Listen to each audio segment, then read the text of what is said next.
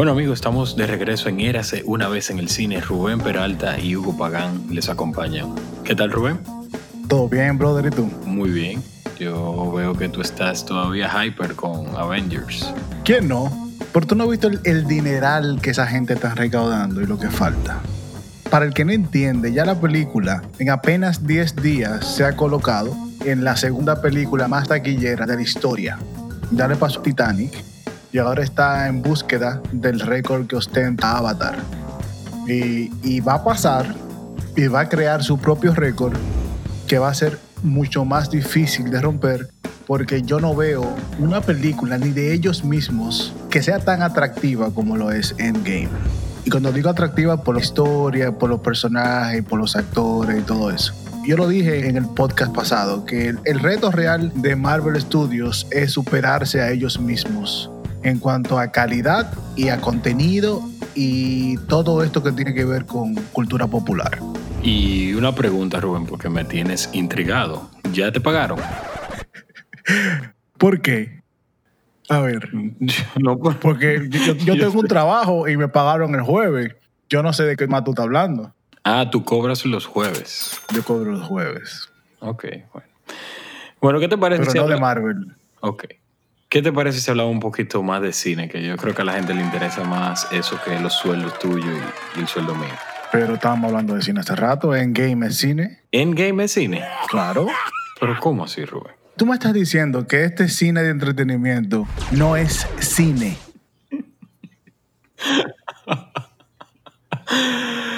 Sí, sí, Rubén. No, quería, solamente quería molestarte un poco, ciertamente. Endgame es, es. No, me preocupé porque ya tú, si tú eres de lo que dice que una cámara fija, un plano largo, una, un sin música y, y cuatro horas viendo lo mismo, es solamente cine, tendríamos problemas. No, no, en, en realidad. Porque yo, yo no veo yo no veo a Belatar haciendo una película de Iron Man. pero, Sería interesante, muy interesante, pero no creo que esa sea la visión de Belatar. mira, eso es un buen tema para un futuro podcast y lo vamos a anotar de esos directores eh, mismatch. eh, imaginarse a un.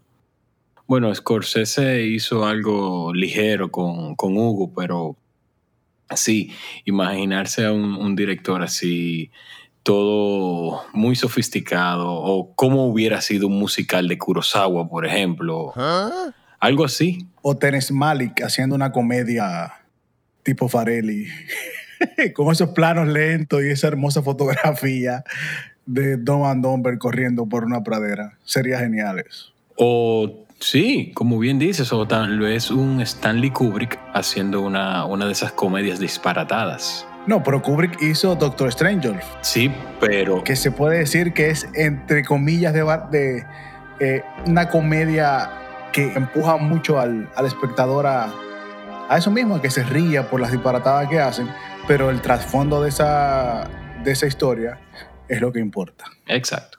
Eso es un tema que vamos a preparar porque me, me parece que puede ser bastante interesante eso, ese mismatch de, de directores en, en terrenos no convencionales. Vamos a trabajarlo. Rubén, ¿qué tienes para recomendarle a nuestros amigos oyentes hoy? Mira, recientemente pude ver la película que se llama Extremely Evil and Chuckly Bill. Algo así, que es la película basada en, no la historia de Ted Bundy, pero en la visión del libro de, de la que fue novia de Mr. Bundy, eh, Liz Koeffler. Acabo de ver la película, no la acabo de ver, la vi ayer, el, sábado, hoy es, domingo.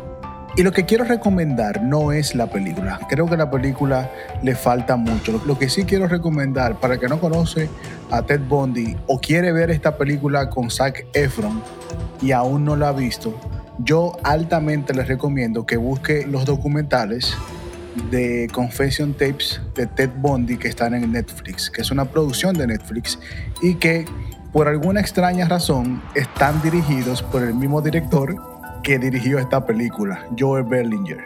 Joe Berlinger dirigió los documentales y luego hizo esta película y no sé por qué tan dispares. Pero sí quiero recomendar eh, los documentales que de verdad son fenomenales y nos da una idea de la maldad que habría detrás de este personaje. Y aquí en la película vemos lo opuesto, ya que la visión que le dio a esta película es de ella. Y el daño que le hace a la película es que sentimos que estamos viendo un drama romántico de una muchacha enamorada de un asesino. Mi recomendación es Ted Bundy de The Confession Tapes, que está en Netflix, está en todas las plataformas de Netflix, latinoamericana, americana, europea. No se lo pueden perder y de verdad que se van a enamorar de la locura de este personaje. Excelente, Rubén. Yo tengo una recomendación también para los amigos, pero me voy a salir un poco de tanto de lo que es la cartelera, Netflix y y demás. Y es porque rebuscando artículos antiguos, eh, arreglando un poco, ordenando un poco cinemaforumblog.com que tanta falta le hacía, me encontré con una reseña, una película que no recuerdo si la vimos juntos, Rubén, pero es una película del año 2014, nos tocó verla en, República Dominicana en el 2015 y se llama Magical Girl. Es una película española de, como yo dije, del año 2014, dirigida por Carlos Bermud y escrita por el mismo Carlos Bermud, que, bueno, es un drama. Eh, para mí la película es una especie de rompecabezas, un rompecabezas visual, es una de esas películas que rompe eh, con la narrativa tradicional, la narrativa a la cual estamos acostumbrados a la, a la hora de, de contar una película. Y de verdad que que tiene esta intriga de, una muchacha que se llama Bárbara y de un pasado oscuro. Y todo gira en torno a esta Bárbara. Se llama como la actriz. Exacto, exactamente. Bárbara, sí, la, actriz es Bárbara Leni. Y ahí está también José Sacristán y Luis Bermejo en, el reparto. Quiero recomendarle esta película, para mí una película formidable eh, búsquenla. Es así mismo el título, eh, aunque es una película española, el título es en inglés, Magical Girl, y es del año 2014. O sea que busquen esta película española que seguro que van a quedar satisfechos. Eh, como digo. Y siguiendo por esa línea, yo tuve la oportunidad el año pasado de entrevistar a Bárbara Leni y hice un, fue en audio y luego la transcribí en escrito. Y ella me cuenta cómo es su proceso de, transformación. Cuando ella hace esa película, ella era prácticamente desconocida. Y a través de esa película, que ella gana Mejor Actriz Revelación y un sinnúmero de premios, es que ella toma un poquito de fuerza. Y ya en otro podcast, en otra, en otra edición, podemos hablar un poquito más de, del trabajo de Bárbara Leni, incluso poner fragmentos de la entrevista Sí. Pero ella, ella es una extraordinaria actriz y no la vimos juntos porque ya yo estaba fuera del país cuando se estrena en Dominicana. seguro fue en algún festival, pero, pero sí, es una extraordinaria película. Y Carlos Bermúdez tiene una película nueva que se llama ¿Quién te cantará? Fenomenal también, hermano. Exacto. Fenomenal. Lo cierto es que em, Ojo con esta recomendación, es una película que de verdad es súper intensa. Yo recuerdo que cuando la vi no dejaba de pensar en, mentes como Lynch o tal vez un Jodorowsky por la forma en cómo Bermud plantea sus ideas y cómo se desarrolla la película y también la forma como te sacude y te cambia de un momento a otro de dirección. Es, es una verdadera montaña rusa de emociones esta película, eh, Magical Girl, que es mi recomendación el día de hoy. Excelente recomendación, Opagan. Te reivindicaste ya por la mala crítica que le diste a Endgame.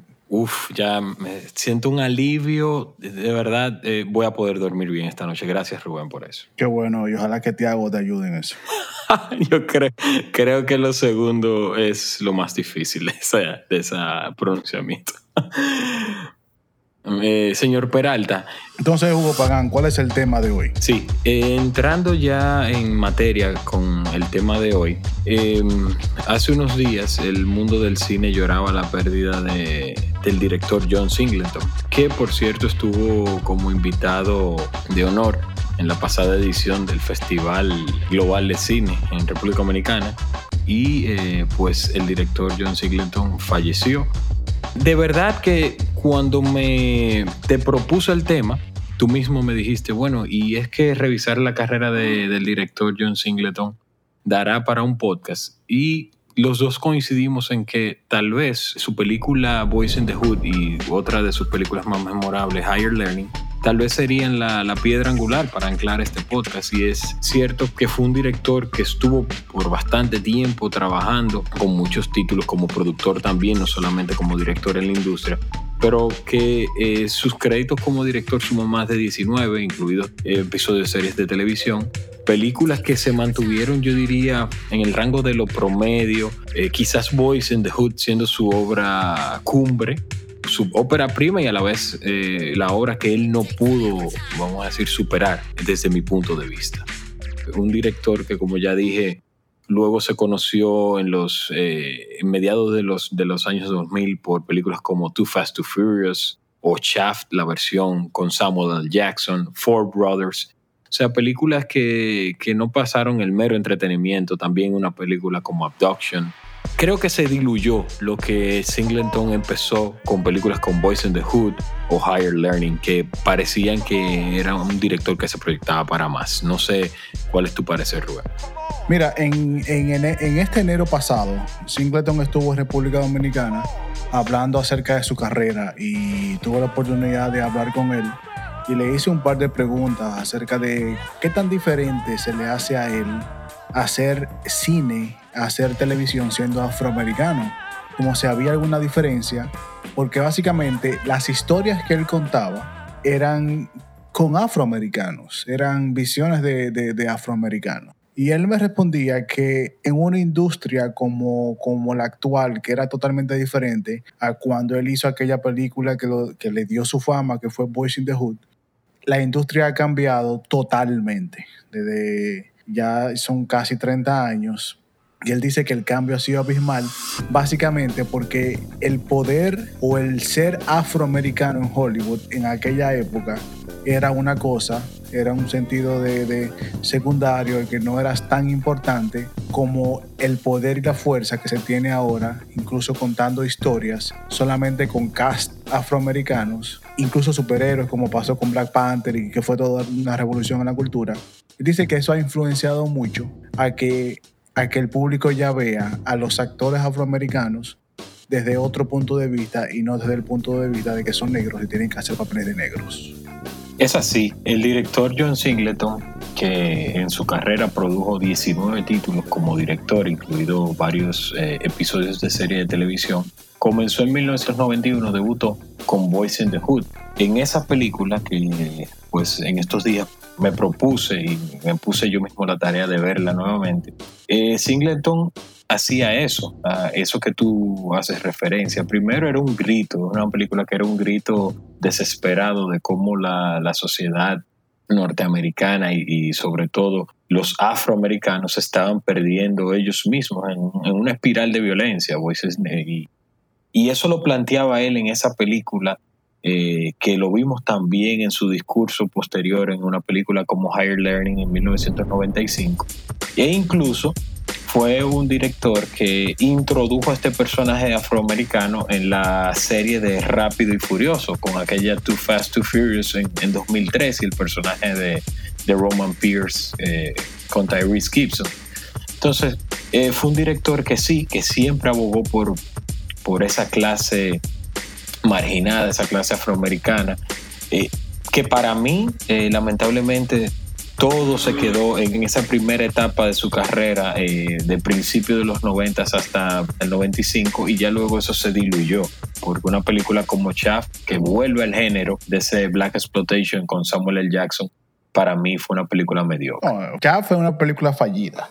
Y no fallida solo por, por la historia que cuenta, sino es porque se creó también mucha expectativa de un personaje que era muy conocido en la década del 70 y que básicamente fue el primer eh, héroe afroamericano que no utilizaba ningún tipo de artilugios, sino solamente era su, inteligencia como policía y que también era famoso porque era un womanizer, era, era, un tipo, era una especie de James Bond norteamericano y afroamericano.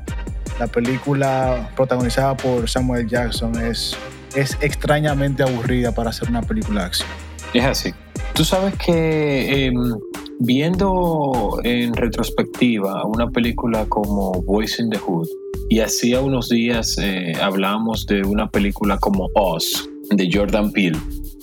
¿Qué tanto eh, trilló el camino un director como John Singleton? Obviamente sabemos lo que ha hecho Spike Lee también, pero ¿qué tanto abrió ese camino John Singleton para que se dieran hoy en día películas como esta? Antes de, todo de este, de este movimiento del Oscar So White y de que se abriera una, una nueva ventana para los directores y actores afroamericanos en Hollywood. Cuando él decide hacer, como tú bien dices, una película donde su cast completamente era todo negro, que él mismo dijo que tuvo que luchar con los estudios en ese momento porque querían que otro director fuera el que llevara las riendas del proyecto. Y él dijo no, este es un proyecto demasiado personal, era una película que le recordaba o en la cual él exponía vivencias de su infancia. Y él quería que fuera un, eh, primero que fuera él y, en el caso de que no fuera él, que fuera un director de color que entendiera la realidad de lo que vivían estas personas en, el, en, uno de los guetos más difíciles de, de mediados de los 80 en Estados Unidos, que era la parte central o sur de, de la ciudad de Los Ángeles. South Central. Exacto. Compton, por ahí. Así es. Mira, pero no solo eso, porque piensa también, John Singleton hizo esta película con 23 años, le merece una nominación al Oscar y todavía aún es el primer afroamericano como director que es nominado al Oscar. Y segundo, es el director más joven en ser nominado a un premio de la Academia. Y con todo eso, y, hacer una película como Boys in the Hood que catapultó también la carrera de muchísimos actores que están en esa película y utilizando a Ice Cube que ya era famoso como rapero y le da una muy buena faceta como actor, también hace lo mismo con Poetic Justice y utiliza a Janet Jackson y a Tupac Shakur como personajes principales, ambos siendo músicos. Él tomó muchos riesgos de la época, pero no fueron riesgos a ciegas, sino que también fueron fueron riesgos para atraer público y que el, público, no solamente afroamericano, fuera a ver este tipo de películas, sino que todo el público fuera y, y, conociera estas historias de la mente y de la mano de un afroamericano que viene del barrio y que estaba recién graduado de la universidad. Es así, como tú bien dices, eh, con 23 años recibe su nominación a los 24, sigue siendo el más joven en recibirla, superando a Orson Welles, que la recibió eh, a los 26 años, pero hay que hacer una aclaración. Recuerda que Steve McQueen eh, ganó el Oscar a Mejor Director por 12 Years a Slave, o sea que sí, McQueen fue el primer afroamericano en llevarse la distinción de mejor director, aún cuando John Singleton sigue siendo el director más joven en ser nominado a este cotizado premio. No, es que, eh, es que McQueen es el único afroamericano que ha ganado el Oscar. Exacto. Exacto. Entonces, siguiendo. Como director. Como director, exacto, ¿no? De, esa dirección que estamos hablando. Entonces, siguiendo por esa misma ruta, y me gusta lo, lo, que él hizo, porque no solamente él crea estas películas o, o este estilo de contar historias del barrio, sino que también inspira a muchísima gente a hacer lo mismo desde su óptica. Y, fue tan fuerte culturalmente, yo recuerdo con Poetic Justice y, Boys in the Hood que se hicieron hasta parodias con los hermanos Wayans de Don Be eh, que es una parodia totalmente de todas estas películas eh, contadas desde el barrio. Y luego viene Friday con el mismo Ice Cube y luego sale Barbershop unos años después. Todo ese movimiento de contar películas políticamente eh, no correctas de lo que está pasando en el barrio y con contenido social viene directamente de que una persona un día se paró, afroamericano, y dijo, vamos a contar una historia de nosotros, aunque nadie esté de acuerdo, y de ahí sale Boys in the Hood, que luego sale eh, una que se llama Rosewood, que habla sobre un linchamiento con Bing Rames en la década del 20. También sale Baby Boy, aunque no es una gran película. Cuenta la historia de este muchacho y de las cosas que ve dentro de su, de su entorno. Y ya se va un poquito más comercial cuando se adentra en la franquicia Rápido y Furioso. Y debo confesar que él tiene una película que se llama Four Brothers. A mí me gusta mucho esa película. No sé por qué. Creo que es uno de esos pecados escondidos que todos tenemos en, en cuanto a cine pero Cuatro Hermanos me gusta mucho y me gusta por la química que hay entre sus actores y lo que tratan de hacer con sus vidas y lo que pasa alrededor y cómo estos cuatro hermanos tan dispares se unen por un motivo y cómo las cosas van saliendo en el camino. Creo que incluso es la primera vez que utiliza un actor blanco que fue que es Mark Wahlberg como actor principal. Lo que me parece a mí, Rubén, es que John Singleton se diluyó en, en el mismo Hollywood que él de alguna manera criticó al inicio de su carrera, porque si en Boys in the Hood él nos da, nos regala una película consistente aún cuando tiene sus fallas y a veces peca de ser demasiado obvia en, en lo que sus personajes quieren decirnos. Es una película que critica muy bien cómo está estructurado el, sistema social, cómo los personajes eh, tienen estos momentos de intimidad eh, que de verdad hacen que hacen a la audiencia pegarse a la pantalla y lograr empatía con cada uno de estos personajes. Si nos movemos un poco más adelante y vamos a una película como Higher Learning, en pocos minutos eh, el director nos enseña cómo funciona el ecosistema de las universidades norteamericanas, aun cuando también tiene a estos eh, estereotipos súper definidos el profesor que se convierte en el mentor, la jovencita que llega del pueblo pequeño a la gran ciudad, el joven atlético que está ahí por sus méritos atléticos, pero que se siente que no encaja. Eso funcionaba bien hasta cierto punto y él a veces se le iba la mano eh, queriendo dejar muy claro su discurso y, haciendo que los personajes hablaran mucho en lugar de dejar que fuera su historia la que contara eso que nos quería decir.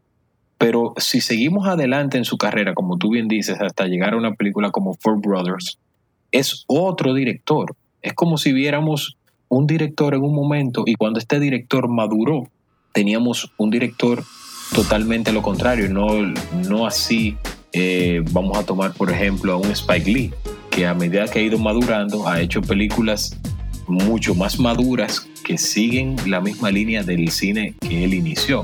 No sé si... sí, pero, Spike Lee también ha hecho su cine comercial. Porque, por ejemplo, esta película con Denzel Washington y, Owen, eh, no Owen Wilson, por Dios, Owen, el otro Owen, que es eh, inglés, acerca del robo del banco, que es con Jodie Foster. Eh, es una película comercial y... Clive, Clive, Owen, yo buscando Owen, Clive Owen eh, es una película comercial y no tiene nada que ver con el estilo narrativo que conocemos de Spike Lee. Lo que sí utiliza Spike Lee es que su héroe es afroamericano. Y lo que yo pienso que hizo John Singleton es que se adaptó a los tiempos. Si hacen una película en esta época como Higher Learning o como Boys in the Hood, nadie la va a ver. Es lo que se adaptó a lo que te comentaba. Four Brothers es una película que es muy parecida a lo que pasa en, en in the Hood, pero desde una perspectiva diferente. Lo que yo sí le critico a Singleton es que se quedó en esa burbuja de querer contar las mismas cosas, porque incluso lo traspapela en la serie de televisión. Él se fue a hacer Empire, que es una serie de afroamericanos que lucha contra el sistema y todo eso. También contó en el primer episodio de American Crime Story con Regina King, también otra historia de afroamericanos que lucha contra el sistema. En Snowfall, que fue su último trabajo, son un grupo de afroamericanos que están vendiendo drogas y que también quieren salir del sistema, como que él se quedó en ese sistema. Al menos Spike Lee, pienso yo, ha tenido más riesgos entre, en, cuanto a elegir proyectos. Te comenté ese de con Denzel Washington, hizo una versión personalizada de Old Boy, mira lo que hace con Blank Landsman. Yo pienso que Spike Lee ha, ha tenido un poquito más de variedad en cuanto a en comparación con la carrera de Singleton. Pues Singleton también se fue adaptando a los, tiempos. Piensa que él murió de 51 años, un hombre joven, porque cuando hace Rápido y Furioso, hace ya 15 años, él estaba ya en sus 30 y algo. Quiere decir un hombre joven que se adaptó a, a, lo que el público pedía con Rápido y Furioso. Tú dices se adaptó, yo digo que yo la palabra que utilizaría eh, sería que se dobló que se dio ante la industria, porque de verdad que me hubiera gustado ver a un director que con el tiempo tomar esas mismas historias que, lo hicieron a él eh, ganar mérito, como Voice in the Hood y Higher Learning, y ver películas más pulidas, porque en realidad Voice in the Hood eh, es la obra con la cual yo me quedo de la obra del director. Es una película que para mí es consistente eh, y contundente en ciertos momentos. No así una película como Higher Learning, que me resulta irregular. Y luego de ahí creo que es poco lo que, lo que yo salvaría de esa carrera. Four Brothers, como tú mencionas, es una película comercial que hay que decirlo, es entretenida, pero no más de ahí. Entonces, eh, de verdad. No, claro. Yo te dije a ti que, es una película de, esas que son pecados personales que, que, te gusta ver. Pero no es una muy buena película ni nada cerca. La última buena película que hizo John Singleton fue Rosewood. Y tal vez Baby Boy, que se parece mucho a su Higher Learning. Ah, perdón, a Boys in the Hood. Baby Boy. Sí, búscala. Si no la has visto, lo que pasa es que es con Tyrese. Tyrese en esa época también era un cantante pop RB muy, muy famoso aquí en Estados Unidos, no tanto en Latinoamérica, y repite la fórmula que te contaba de utilizar gente famosa para que la gente vaya al cine y vea esas historias. Esa Baby Boy es una película sumamente interesante porque es ambientada en la misma área de, de Boys in the Hood, pero desde una visión diferente, desde una perspectiva diferente. Y sí te la recomiendo, como darle un chance, ya puedes hacer un comentario para el episodio que viene, pero evita lo demás, porque ya en serie de televisión yo pienso que, todo fue trabajo de encargo y no hay nada interesante que sacar más allá de, la filmografía de, de Mr. Singleton. Estamos cerca del final, Rubén. Que si tienes que recomendar una película de la filmografía de Mr. Singleton, ¿cuál sería? Mira, yo lo hice al revés. Yo primero vi Higher Learning y luego vi Boys in the Hood y lo recuerdo como ahora en el momento porque me, eh, fue en, un videoclub de eso, VHS y todo eso. Y debo confesar que Higher Learning me marcó más que lo que hizo Boys in the Hood.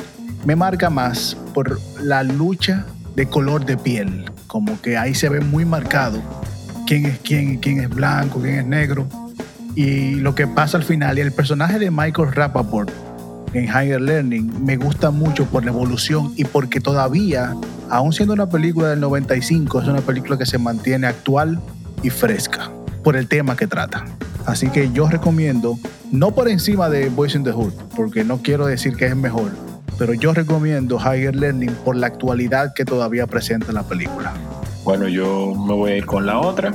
Me voy a ir con Boys in the Hood. La, la voy a recomendar porque entiendo que es una película donde van a encontrar actuaciones de verdad eh, fabulosas, unas más que otras, y una película que sí, igual que Higher Learning, hay que admitirlo, eh, mantiene cierta actualidad en la forma en cómo plantea un tema que que aun cuando él lo pintaba a mediados de los 80, hoy sigue siendo un tema todavía delicado en Estados Unidos de Norteamérica. Creo que, que, esa película es, si hay que elegir una de la obra de Singleton, creo que esa es la película por la cual siempre va a ser recordado y por la que, qué bueno que será recordado por esa, porque definitivamente para mí es su película más sólida. No digo que no, ¿eh? Yo dije por qué recomendaba la otra pero sí creo que Boys in the Hood es una película más sólida en contenido, pero en cuanto a preferencia me quedo con la que ya dije, Higher Learning. Y es gracioso como el personaje de Lawrence Fishburne se parece mucho en ambas películas. Totalmente, totalmente. Se quedó encasillado ahí en esas dos. Eh, recordarle a los amigos que nos sigan en las redes sociales, era Cine Podcast, para, para que nos hagan recomendaciones y sugerencias sobre futuros temas. También arroba cocalecas, arroba hpagan14 eh, en redes sociales para Rubén y también para un servidor. Y en Instagram también hpaganS. Recuerden que que en el futuro Rubén va a anunciar eh, un concurso que él tiene para regalar un año de cine gratis. O sea que por favor mantengan la sintonía con el podcast. Rubén es todo amor para ustedes y más para los amantes del cine. Él se porta muy bien. ¿Pero cuál es Rubén? ¿Cuál, Rubén? ¿Yo? Eso fue lo que tú me dijiste antes de empezar el podcast. No, pues yo no me acuerdo de eso. Pues déjame darle para atrás. gracias a Dios que todo está grabado. Sí, bueno. Recuerden, recuerden eso. Les prometemos que vamos a preparar el tema de los mismatch. Rubén, hay una tarea pendiente, tenemos que hacer eso para, para traerle ese tema a los amigos que siguen Érase una vez en Aunque no nos escuche, estamos trabajando en eso. Ok. recuerden leer siempre cocalecas.net y también cinemaforumblog.com que ahí están siempre las reseñas de Rubén y mía para que se torturen, porque después que uno se pasa una hora escribiendo, pues por lo menos que lo lean siete personas, ¿no, Rubén? Sí. Un chisma. Gracias por leernos. Será hasta la próxima y recuerden que siempre vamos a tener Eras una vez en el cine. Hasta luego, Rubén. Así es. Hasta luego, brother.